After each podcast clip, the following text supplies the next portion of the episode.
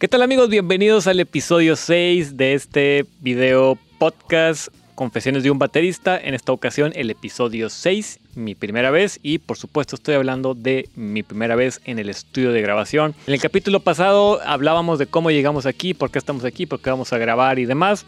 Y bueno, el asunto y lo más importante es que no teníamos, nadie en el grupo tenía nada de experiencia grabando. Y según nosotros, en ese entonces íbamos como al 100% de lo que era hacer una grabación.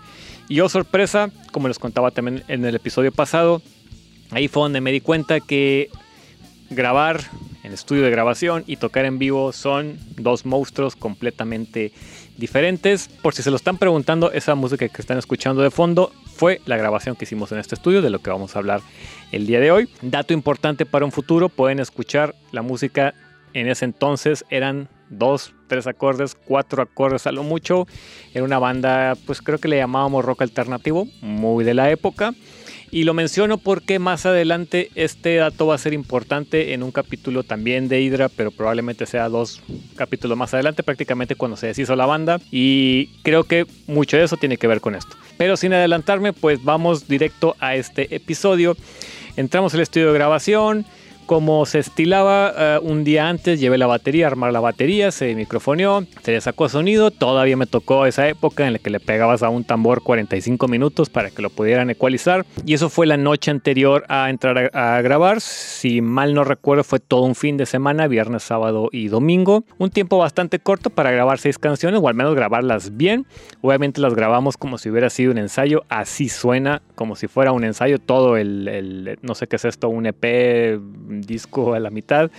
Suena como si fuera un ensayo. Y como les decía, según nosotros estábamos súper preparados, pero obviamente pues no teníamos ni idea, estábamos preparados acorde a nuestra idea de lo que era grabar un estudio de grabación, pero la verdad es que nadie sabía nada y obviamente pues estuvimos muy por debajo de lo que se requeriría realmente para entrar a un estudio de grabación. Primero que nada, también como les contaba, esta banda tenía en ese entonces a lo mucho cinco tocadas en vivo, nada, absolutamente nada para realmente unir a la banda y que suene decente en estudio. Esto sumado a toda la inexperiencia de entrar a un estudio de grabación de todos, de mi parte, por ejemplo, se grabó sin metrónomo, nadie se quiso arriesgar nadie nos quisimos arriesgar a ponerme un metrónomo y que de plano no saliera ninguna canción porque hasta ese entonces no creo, no recuerdo yo haber tocado con metrónomo jamás en mi vida. Entonces no era el momento para empezar a aprender a tocar el metrónomo en un estudio de grabación. Entonces nos fuimos así directo, se grabaron unas guías. Eh, grabé las baterías sobre esas guías. Tuve que haber terminado el primer día todas las baterías, no se usó más de ese tiempo. Y bueno, mientras estamos hablando, vamos a escuchar un poco de la música y le voy a ir explicando. Como decía, la primera canción en la que pasó, yo creo que eran cuatro acordes a lo mucho.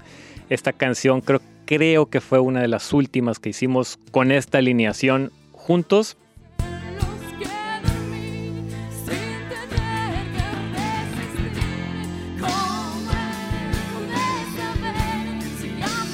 Entré a grabar con esta batería que les decía, mi primera batería sin marca, ya tenía parches nuevos, eran unos parches Pinstripe Remo, ya tenía platillos un tanto más decentes, de hecho pedí uno prestado, un Acustom a mi maestro Narno Casasus, que les contaba que tomaba clases con él, creo que en este entonces todavía.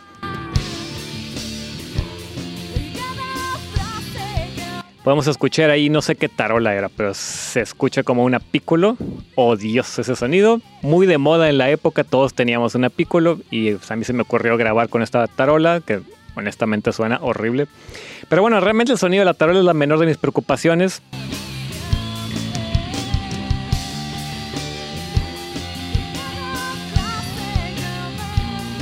Aún y con todas las fallas, digamos a llamarlas, de inexperiencia que teníamos todos en el estudio, aún así se pudo captar la esencia de, esta banda, de esta pandilla que quiere salir adelante, que quiere tocar con todo, que quiere tocar durísimo, que quiere salir adelante, como creo yo es el, pues deberían ser todas las bandas.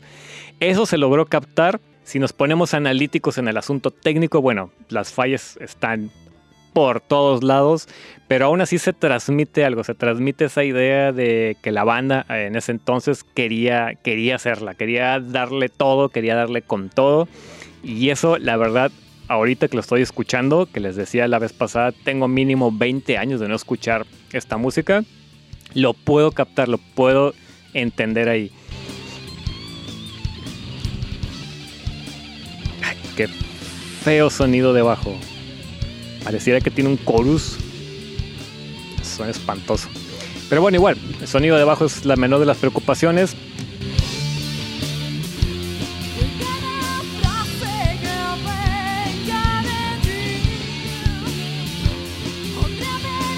En ese entonces, cuando se grababan baterías, no era como hoy, que puedes parchar todo, puedes doblar todo, puedes tocar un golpe y ahí te ponen copy-paste. Digo, la tecnología realmente ha avanzado demasiado de lo que puedes hacer ahora en tu cuarto.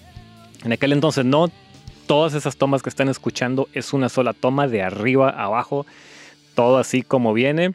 Y así salieron, como salió la primera vez, así salió. Entonces todo lo que están escuchando en las baterías no hay punch-ins, todo es una sola toma así de arriba abajo. Por eso menos nos queríamos arriesgar a grabar con metrónomo. Entonces también escucho esto y digo, esto es una sola toma. Realmente por eso les decía, es un ensayo. Creo que de todas se hicieron dos tomas, pero era como para escoger la mejor. Pero no hay punch-ins, no hay cortes, no hay copy-paste. Eso ni existía. Les digo, grabábamos directo a cinta, que si mal no recuerdo, esta es de 16 canales, una edad creo, 16 canales. Entonces eso también para la edad a la que tenía, les digo, 16, 17 años, era todo un reto para mí haber grabado estas canciones y más adelante vamos a hablar de una en específico. Pero antes quiero que escuchemos algo de esta canción. Esta canción fue la que nos dio el primer premio en ese concurso que les hablaba, que pues sí tenía que ser una balada.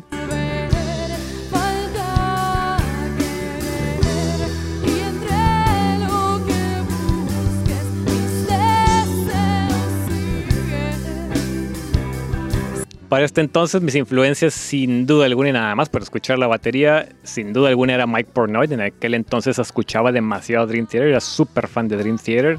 Pueden escuchar aquí, mm, bueno, no sé si muy claramente, pero en mi cabeza estaban muy, muy claras las influencias. Violín. No me acordaba que Marcela tocó el violín también en esta, en esta banda. Y recuerdo que lo hizo realmente rápido. Tomó clases y realmente rápido ya estaba tocando violín en la banda.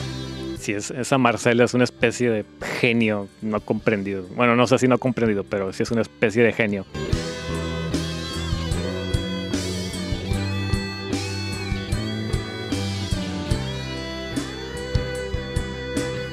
después de terminar de grabar las baterías, me aparecí todo el fin de semana, pero pues realmente nada más estaba ahí sentado porque le decía, todavía se sentía esa esencia de de pandilla, queremos estar todos juntos y todos queremos saber qué está pasando. Todo en aquel entonces era nuevo, entrar a un estudio, estar sentado y que ver ahí cómo le mueven a la consola y picar a la periferia, ni siquiera saber qué es eso, en entender las palabras ecualizador, master, todo ese tipo de cosas todo era así como, wow, tengo que estar ahí con el equipo apoyando. Entonces, después de que el primer día, que según yo creo que el primer día me terminé todas las baterías, incluso se empezó el bajo de seguro en ese entonces, ese mismo día, pues estuve ahí yendo los demás días a ver a los demás. No recuerdo mucho realmente de la grabación de los demás o cómo se sintieron los demás fuera de Roberto, que recuerdo que tenía un ruido infernal con los amplis en el, en el, cuarto, de la, en el cuarto de grabación pero infernal, insoportable, no sé cómo grabó. Fuera de eso no recuerdo mucho de los demás grabando, sí recuerdo que todo fue a prisa, todo fue ya tiene que salir porque teníamos un fin de semana para grabar las seis canciones, todas completas con la mezcla y con todo.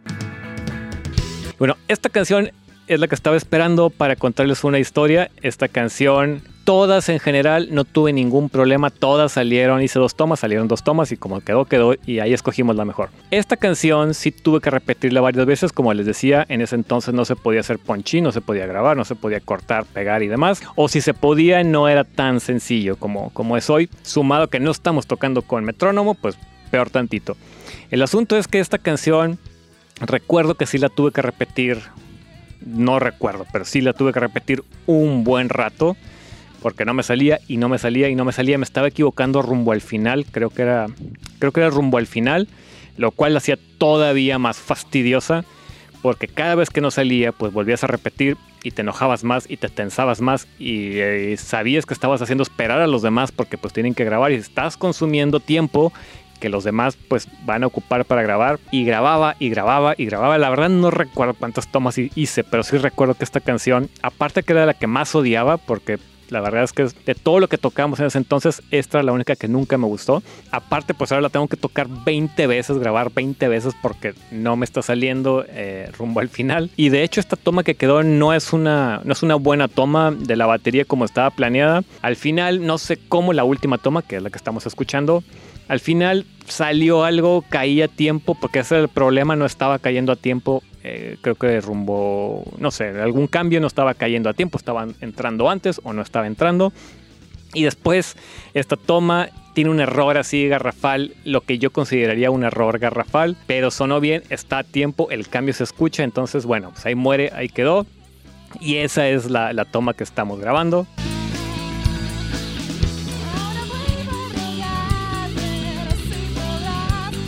Cosa curiosa, lo que más recuerdo de esta grabación es esa canción. La canción que más odio es la canción que nunca me gustó ni escucharla ni tocar. Y es la que más recuerdo porque es la que más problemas me dio. Aparte que parece que nunca se acaba, nada más da vueltas y vueltas y vuelve y vuelve y vuelve y parece que nunca se acaba. No sé, algo me fastidiaba de esta canción. Los tambores suenan sorprendentemente no mal. No esperaba nada para una batería de acerrín creo que esta parte era la del problema. Sí, aquí.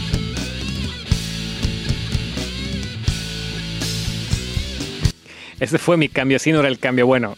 Eso fue lo mejor que salió ahí y esa fue la toma que quedó. Lo bueno de esta experiencia es que obviamente cuando sucede esto, a la próxima que vas al estudio quieres hacerlo mejor y te quieres superar y no quieres que este tipo de cosas pasen. Si va a haber un cambio, si va a haber muchas tomas es porque realmente hay comentarios de cómo mejorarla, de cómo hacerla sonar mejor, no porque de plano no te sale. Esa es la historia realmente detrás de esta canción. Si algo me ha empujado a mí como a buscar un sonido y no esta parte no, y practica, ¿para, para qué grabas y grabas? Practica primero esta parte, esta sección, hasta que salga y luego ya vas a grabar. Bueno, así aprendí yo, a la mala, con esta canción. Esta canción recuerdo era las que más me gustaba y tiene una decisión musical bastante pobre que en aquel entonces creí que estaba súper cool que bueno, es otra cosa a la que uno va, vas aprendiendo conforme vas avanzando en, pues, en este camino.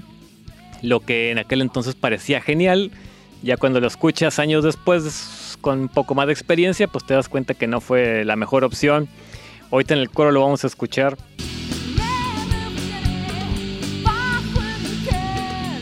Ese es encerro.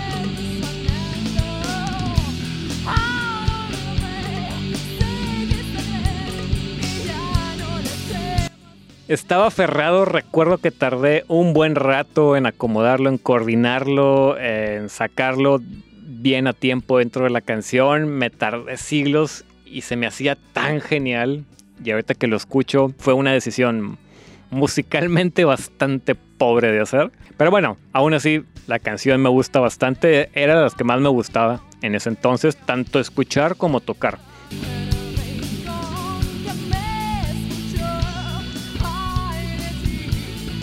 Podemos escuchar la voz de, Marcela, que también obviamente le falta experiencia, pero ya se escuchaba, ya se escuchaba una voz en formación o, bien formada, pero con falta de dirección.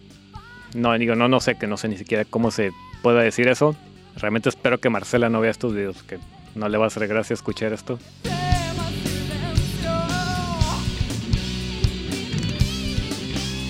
Los solos de Roberto, esos les digo, el, sonido infernal al que estuvo sometido cuando grabó esas guitarras.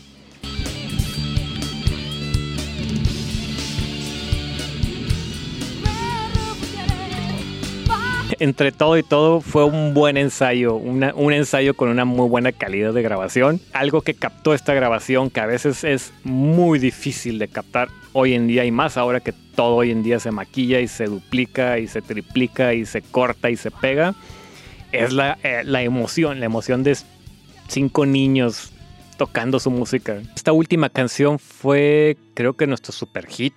Esta sí era como de las, de las que más gustaba. Cuando pasamos a la segunda época de Hydra con otros integrantes, esta fue la única canción que seguimos tocando porque, y de esto vamos a hablar en el siguiente episodio, eh, la siguiente fase de Hydra fue pues un cambio de integrantes y con esto un eh, cambio de integrantes, un cambio bastante radical de, la música, del sonido. Y esta es la única canción que nos trajimos desde entonces. Eventualmente la desechamos porque ya tenemos mm, entre comillas, suficiente música de la, vaya, vamos a llamarla de esta nueva generación. Pero esta fue la única que todavía se vino. De hecho, esta yo la ubico como el parteaguas, el cruce de la primera etapa de Hydra, que es esta que están escuchando, con la segunda etapa de la que vamos a hablar en el siguiente capítulo.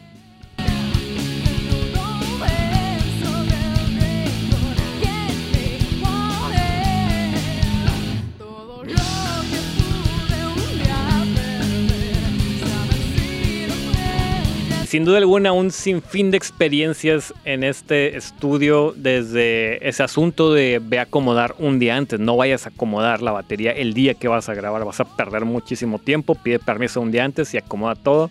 Si pueden microfonear un día antes, pues qué mejor ensaya con metrónomo, practica con metrónomo cuando vayas a grabar en estudio, por favor. Lleva instrumentos de calidad, lleva platillos que no estén partidos, baquetas lo más nuevas posibles, parches también, nuevos, equipo en general que esté en buen estado, que no esté haciendo ruidos y demás. No te aferres si la mayoría de la banda está diciendo que algo no suena bien, es porque no suena bien, no es porque no quieren que toques hazles caso y cambia lo que sea que tengas que cambiar. Me gustaría nombrar a toda la gente involucrada en el estudio, la verdad. Solo recuerdo a Gabriel Guerra. No sé si era el dueño de ese estudio, no sé si era el manager del estudio, no sé si manejaba el estudio. No tengo idea cuál era su función ahí, pero él estaba ahí. La persona que nos grabó, el ingeniero, no recuerdo su nombre. Y hubo más ahí asistentes que tampoco los recuerdo. Recuerdo sus caras, pero no recuerdo sus nombres malamente. Y esa es una de esas cosas que no anoté en mi libreta mágica que les hablábamos la semana pasada. Pero un saludo a todos los que estuvieron involucrados hace 20 años o más en esta increíble grabación, increíble, terrible grabación.